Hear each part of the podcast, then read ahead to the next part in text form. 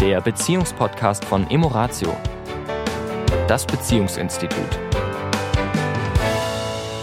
Hallo und herzlich willkommen diese Woche wieder. Hier ist die Tanja. Und hier ist der Sami. Hallo. Ja, diese Woche wollen wir uns mit einem Satz von Erich Kästner beschäftigen, der da sagt, es ist nie zu spät für eine glückliche Kindheit.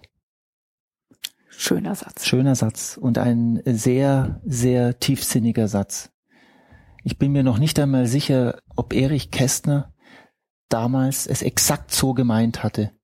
Nur de facto ist es heute erwiesen, wissenschaftlich erwiesen für diejenigen unter uns, die das ähm, dem, dem statistisch eine, brauchen. Statistisch brauchen oder dem diesen Satz eine große Bedeutung geben, dass wir, dass das, wie wir unsere Vergangenheit gespeichert haben, dass das eher ein Konstrukt ist.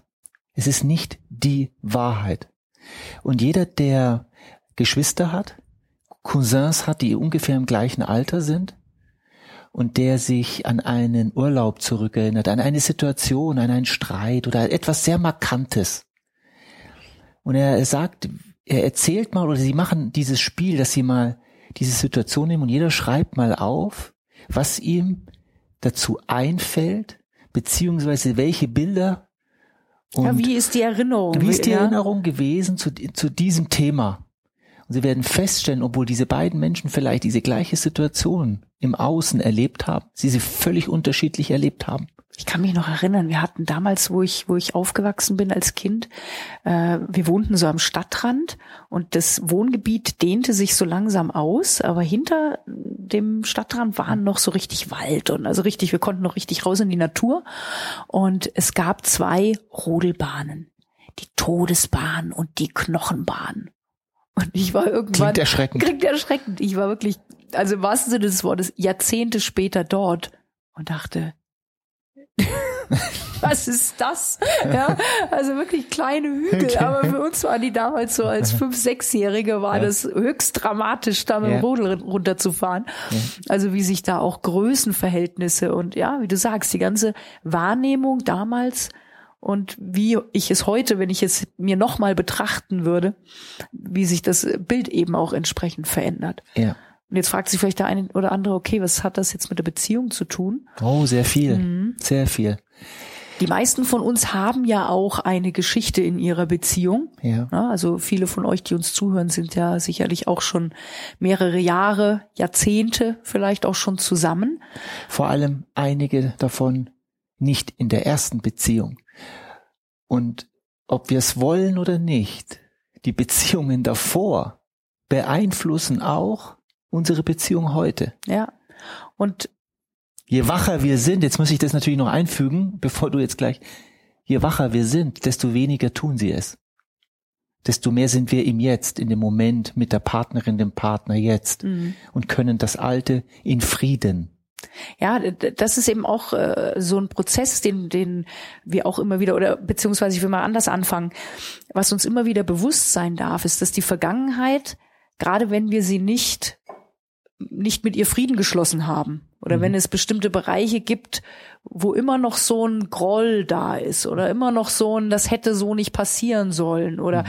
ja, egal ob ich mir selber was vorwerfe, ob ich dem Partner was vorwerfe, ob ich den Umständen, ja, wann immer ich noch im Hader bin mit etwas aus der Vergangenheit, kann ich davon ausgehen, dass es mich irgendwann in der Gegenwart unter Umständen wieder einholt und das für die Beziehungen oft nicht so hilfreich ist.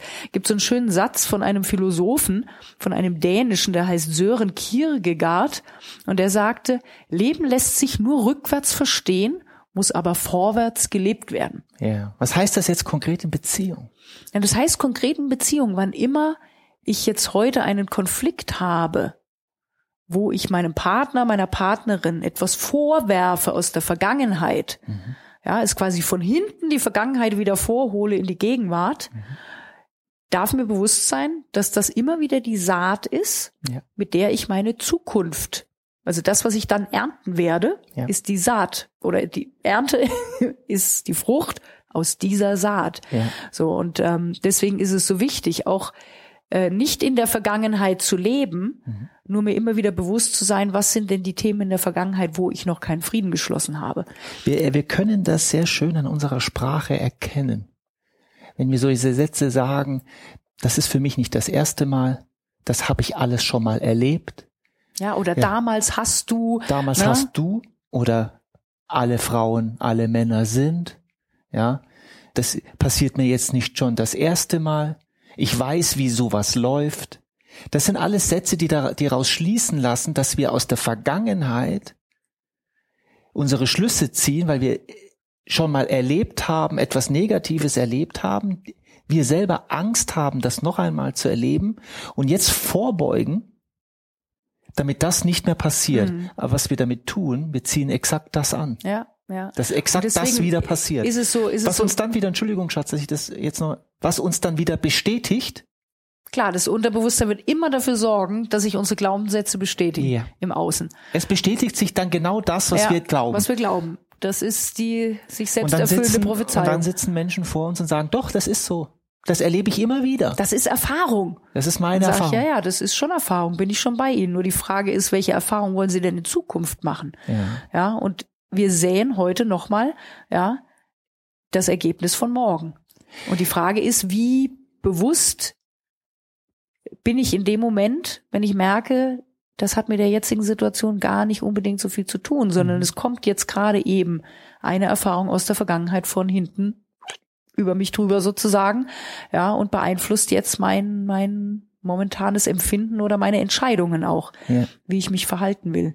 Und um auf den Satz nochmal von Erich Kästner zu kommen, es ist nie zu spät für eine glückliche Kindheit, macht es natürlich Sinn, auch die Dinge, was du vorhin gesagt hast, was uns noch vielleicht belastet, nochmal einen Blick drauf zu werfen und mal zu schauen, was war denn damals trotzdem schön?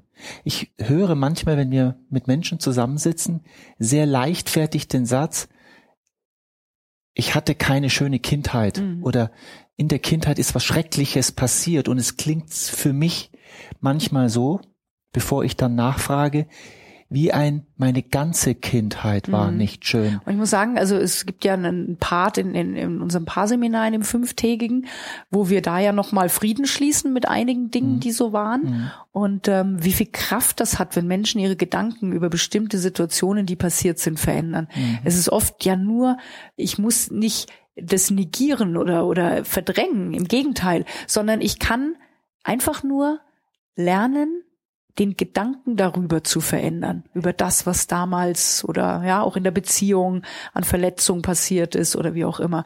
Und wie viel, wie befreiend das ist Ja. und wie, wie, ja, wie frei Menschen, wenn sie, wenn sie anfangen, immer wieder mehr Frieden mit der Vergangenheit zu schließen, wie frei sie in eine Zukunft gehen können. Das ist für mich immer einer der schönsten Momente, weil es wie, ja, wie ein Ballast abwerfen ist, wie Ja. so eine Kette am Fuß. Ja. Buddha hat es ja auch mal so schön gesagt, wenn ich Groll gegen jemanden habe, dann ist es wie, wenn ich eine heiße oder glühende Kohle äh, greife und sie versuche, nach jemandem zu werfen. Ja. Also alter Groll schadet in erster Linie uns selbst. Ja, Lass mich noch mal ganz konkret auch noch mal für die Menschen, die uns draußen zuhören, auf das Thema Paare. Mich, mir kommt nämlich gerade ein Gespräch, das wir vor, ich weiß nicht, zwei, drei Wochen hatten, wo das Thema Eifersucht ein sehr starkes war und äh, er war sehr eifersüchtig und ähm, das artete dann aus in eben Spionage und in Kontrolle und wo gehst du hin und wann kommst du wieder und mit wem bist du da unterwegs und so diese ganzen Sachen. Und die Begründung war, dass er eben in der Vergangenheit schon seine Erfahrungen damit gemacht hat und dass er das nicht noch einmal erleben will. Und das Spannende ist, er will das nicht noch einmal erleben und er, er produziert es. und er produziert es und erlebt es gerade Mhm, wieder. mhm, mhm. Und interessant ist es für ihn, war das auch, ich glaube, ich weiß nicht, ob er es überhaupt jemals darüber nachgedacht hatte, dass er exakt mit diesem Verhalten seine Frau immer mehr wegdrückte von sich, weil sie natürlich dadurch keine Lust mehr hatte, mit ihm zusammen zu sein, Mhm. weil sie sich eingeengt fühlte. Jeder Mensch würde sich eingeengt fühlen. Und dass sie mit dem Gedanken schon gespielt hat, ihn zu verlassen. Und das wäre der Punkt, wo er drei Jahre später mit einer anderen Partnerin hier sitzen würde, mit uns und sagen würde, nein, nein, passen Sie auf. Sie brauchen mir nichts mehr erzählen. Ich weiß genau, wie das abläuft. Ja, ja ich muss schauen, dass sie eben mhm. zu Hause, ich muss wissen, wo sie hingeht, ich muss wissen, weil ich kann Ihnen sagen, die Erfahrung habe ich gemacht. Mhm. Und ich sage herzlichen Glückwunsch, du sorgst dafür und du, auch in dieser Beziehung wirst du auf diese Weise das Gleiche wieder erleben. Erleben. Ja, Geschichte wiederholt sich. Und da macht es Sinn, seine Vergangenheit kurz mal anzuschauen und zu schauen, wo sind da die Dinge, die mir wehtun und mal einen anderen, einen schönen Gedanken. Ja. Dazu es geht nicht, finden. ich muss da nicht nochmal durchgehen und muss, ja, also da halte ich nicht so sehr viel Nein. von, ja, da nochmal durch das Tal der Tränen zu gehen. Es geht darum, wirklich den Gedanken über die Vergangenheit zu verändern. Ja. Und in kleinen Schritten. Es ist nicht immer das Riesending. Ich muss nicht aus einem Drama, was passiert ist jetzt, oh, wie toll. Ja. Das funktioniert nicht. Ja. Nur es gibt immer einen Gedanken, der sich ein bisschen besser anfühlt als der, ja. den ich momentan darüber denke. Also mich, ich erinnere nur ganz kurz eine Mini-Mini-Geschichte, äh, wo wir ähm, vor, das ist aber auch schon wieder länger her, wo wir mit einem, mit einer, mit einer Frau zusammensaßen. Und es ging darum, dass sie damals, ähm, sie war geknickt, weil damals wurde sie entlassen aus dieser Firma. Und ähm, Wobei sie dann ja auch sagte, und ich war auch nicht mehr glücklich. Also wenn ich ganz ehrlich zu mir selbst bin, ich war die letzten Monate in dieser Firma nicht wirklich glücklich. Und trotzdem hat es sehr wehgetan, dass sie mich entlassen haben, weil ich habe viele Jahre für diese Firma gearbeitet und habe mich eingesetzt und so weiter. Und ich war am Ende trotzdem nicht glücklich. Und sie haben mich entlassen und das tut mir sehr weh.